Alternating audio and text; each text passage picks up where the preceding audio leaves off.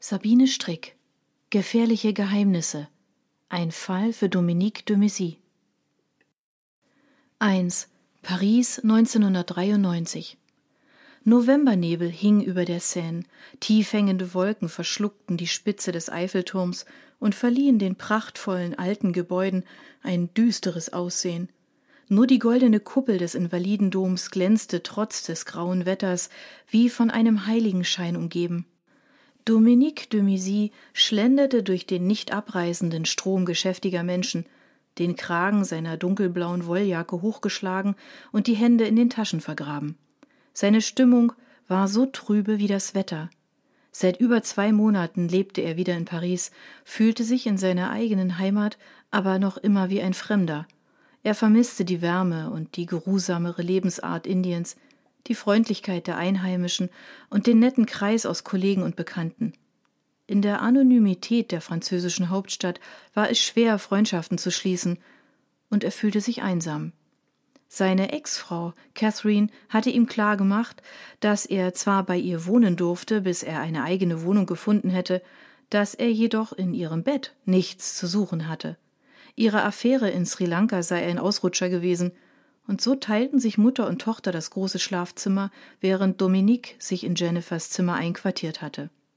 Insgeheim hatte Dominique gehofft, bei seinen Eltern unterkommen zu können, doch diese hatten vor einigen Monaten ihr Haus an seinen Bruder Pierre und dessen Frau Sonja verkauft, die im Dezember ihr zweites Kind erwartete. Madeleine und Gilbert de Messy hatten die Pariser Hektik und schlechte Luft satt und waren in die Bretagne gezogen. Und natürlich konnte keine Rede davon sein, dass er zu Sonja und Pierre zog. Hin und wieder traf er sich mit Sonja auf einen Kaffee, aber schon ihre fortgeschrittene Schwangerschaft verbot, dass sie ihre Affäre von vor zwei Jahren wieder aufnahmen. Jennifer besuchte seit September eine einjährige Vorbereitungsklasse für die Ausbildung an der Polizeiakademie und hatte sich mit Eifer in die Arbeit gestürzt. Dominique dagegen war noch immer ohne Beschäftigung. Privatermittler schienen nicht allzu gesucht zu sein. Kaufhäuser stellten lieber schwarze oder arabischstämmige Detektive ein, um den bei Festnahmen möglichen Rassismusvorwürfen entgegenzuwirken. Um eine eigene Detektei zu eröffnen, fehlte Dominique das nötige Kapital, und er mochte weder Catherine noch seine Eltern um Geld bitten. Auch seine guten Englischkenntnisse brachten ihn nicht weiter. Da er einst aus dem Armeedienst ausgeschieden war, war ihm eine Rückkehr nicht mehr möglich, schon gar nicht bei seiner schlechten körperlichen Verfassung. Er begann zu bereuen, Indien verlassen zu haben.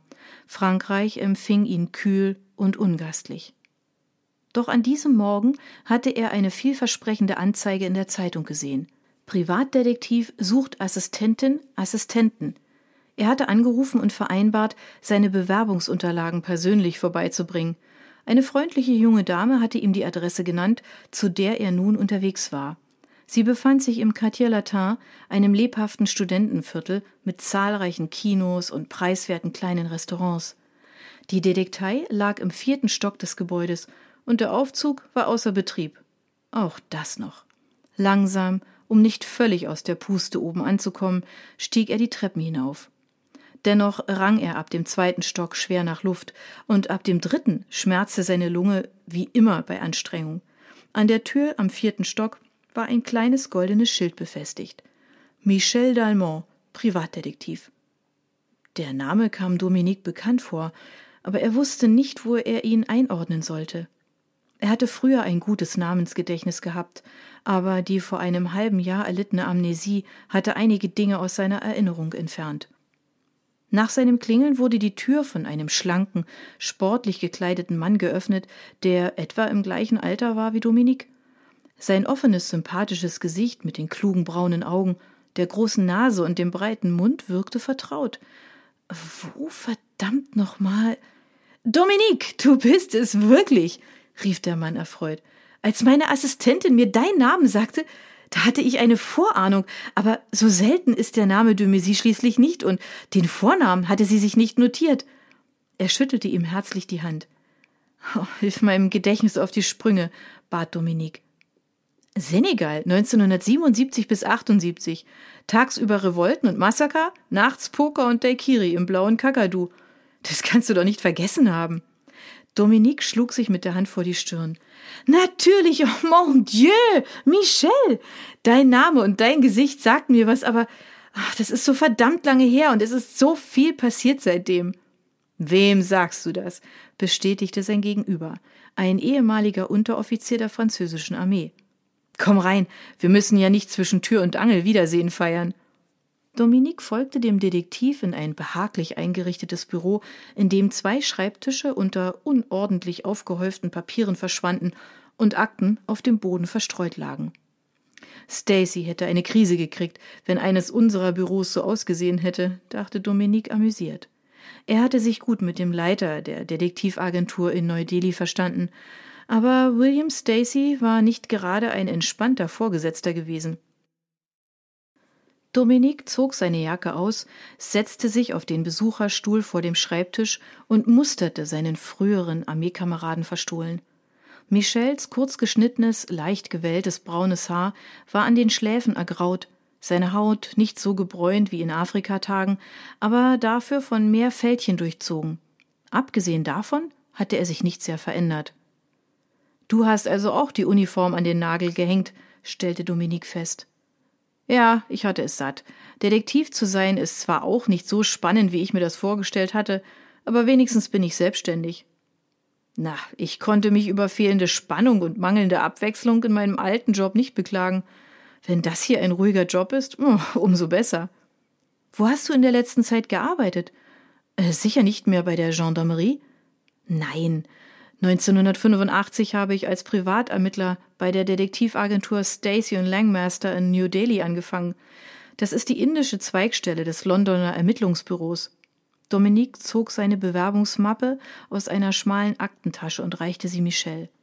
Von denen habe ich gehört, haben einen ausgezeichneten Ruf. Ja, das Büro in Indien ebenfalls. Die Polizei ist dort sehr schlecht angesehen und davon profitieren die Privaten. Ich hatte oft recht interessante Fälle. Die Auftraggeber waren Botschafter, Regierungsvertreter, Wirtschaftsbosse, Maharajas und die restliche High Society Indiens. Chapeau. Und was hast du da so gemacht?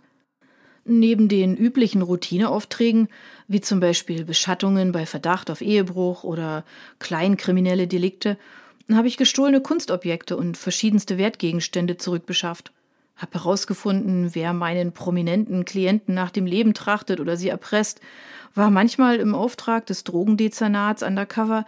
Ja, und ich habe im Auftrag der Regierung den Kurier für brisante Dokumente gemacht. Michel Dalmont hob die Augenbrauen. Und da willst du einen Job als Assistent? Dafür bist du völlig überqualifiziert, Junge. Ich habe nicht gerade die größte Auswahl, gestand Dominique. Ich will ehrlich zu dir sein, ich bin etwas gehandicapt. Im Mai bin ich in Istanbul angeschossen worden, als ich eine Meisterdiebin überführen wollte. Meine Lunge hat sich davon noch nicht wieder erholt und ich bin nicht mehr so fit wie früher. Und bei dem Job, den ich bisher gemacht habe, war körperliche Fitness natürlich unabdingbar. Michel musterte seinen früheren Armeekameraden, der mit seinen dunklen Haaren und den blaugrünen Augen noch immer ein sehr attraktiver Mann war, auch wenn die Jahre an ihm nicht spurlos vorbeigegangen waren. Du siehst aber auch recht noch sportlich aus. Musstest du den Posten deswegen aufgeben? Nein, gekündigt hatte ich bereits kurz vorher. Das Leben in Indien hat mir nicht mehr gefallen. Aber nach 20 Jahren Abwesenheit in Frankreich wieder Fuß zu fassen, ist auch nicht leicht. Ich bin seit September wieder hier, aber einen Job habe ich noch nicht gefunden. Das ist in unserer Branche schwierig, aber wenn man so wie ich händeringend einen guten Mitarbeiter sucht, ist es auch nicht leicht, den passenden zu finden. Mit deinem Handicap könnte ich leben, denke ich. James Bond-mäßige Einsätze kann ich dir nämlich sowieso nicht bieten. Und das Einzige, was du an körperlicher Fitness benötigen würdest, wäre eine schnelle Gangart, wenn du jemanden zu Fuß beschattest, der etwas Tempo vorlegt. Aber mir kommt es sowieso vor allem auf die geistige Geschwindigkeit an. Er tippte sich an die Schläfe. Die hab ich, versicherte Dominik hastig. Natürlich sollst du mich nicht aus Mitleid anstellen, aber ich gebe zu, dass du mir damit einen Gefallen tun würdest. Ich werde dich einstellen, nicht aus Mitleid, sondern weil wir alte Freunde sind und ich davon überzeugt bin, dass du ein guter Detektiv bist. Allerdings ist das Gehalt, das ich dir zahlen kann, nicht gerade enorm. Dominik atmete erleichtert auf. Enorm oder nicht, es wird mehr sein als das, was ich jetzt zur Verfügung habe. Hm, wovon lebst du überhaupt, wenn die Frage nicht zu indiskret ist? Von Sozialhilfe und auf Kosten meiner Ex-Frau, bei der ich derzeit wohne. Und das ist ein Zustand, der mir absolut nicht gefällt. Na, verständlich. Hör zu, Dominik, du kannst sofort anfangen. Wie du an dem Chaos hier siehst, brauche ich ganz dringend Verstärkung. War das nicht deine Assistentin, die ich am Telefon hatte? Hört sie auf? Audrey kümmert sich zwar gelegentlich um die Büroangelegenheiten, aber sie studiert eigentlich Kunst und findet immer weniger Zeit für die Detektei. Sie ist meine Lebensgefährtin. Hast du dich von deiner Frau getrennt? Michelles Gesicht nahm einen Augenblick lang einen bekümmerten Ausdruck an. Marilyn ist vor fünf Jahren an Krebs gestorben. Oh, das tut mir leid, sagte Dominik betroffen und versuchte vergeblich, sich an Michels Frau zu erinnern. Meine Lebensgefährtin ist auch tot. Sie wurde letztes Jahr im Herbst umgebracht. Umgebracht? Oh, mein Beileid, das ist ja furchtbar. Von wem? Von einem Wirtschaftskriminellen, gegen den sie ermittelt hat.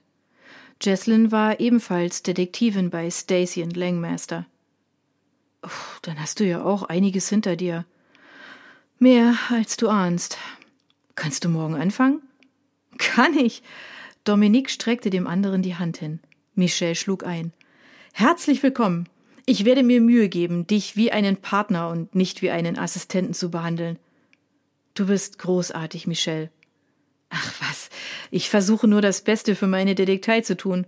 Ich muss jetzt außer Haus, aber ich werde Audrey bitten, dich in ein paar Sachen zu unterweisen. Hast du noch ein bisschen Zeit? Ja, ich kann gleich hier bleiben, wenn du willst. Warte kurz. Michel verließ das Büro und öffnete eine Tür, die den Großteil der Wohnung von der Detektei trennte und ein Schild mit der Aufschrift Privat trug. Audrey, kannst du bitte mal kurz kommen? rief er und kehrte zu Dominik zurück. Wohnst du hier auch? erkundigte sich dieser. Ja, das ist recht praktisch. Manchmal stehe ich nachts auf und blättere in den Unterlagen von Aufträgen, wenn mir gerade ein Geistesblitz gekommen ist. Und ich gehöre zu dem verschwindend geringen Prozentsatz der Pariser, die weniger als fünf Minuten zu ihrer Arbeitsstelle brauchen. Er grinste. Dann betrat eine zierliche junge Frau in Jeans und Pulli das Büro. Sie hatte halblange schwarze Haare und ein hübsches Gesicht mit großen dunklen Augen. Audrey, wir können die Suche nach dem Assistenten einstellen. Ich habe mich entschieden. Monsieur de Messy ist ein alter Freund aus Armeetagen. Er fängt morgen bei uns an. Wie schön. Hallo. Sie schüttelte Dominique lächelnd die Hand.